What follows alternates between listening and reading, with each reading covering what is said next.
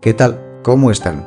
Les habla Antonio Rodríguez y esta es una invitación para que nos acompañen en esta nueva aventura.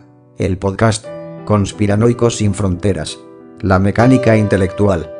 Decidimos llamarlo así, porque un conspiranoico es aquel que está más allá de su cerebro condicionado por los medios oficiales o por la educación tradicional. Este placer de formar parte de los iniciados, esta convicción de contar con información reservada para unos pocos, de no formar parte del rebaño, contribuye al atractivo de ser un teórico conspirativo.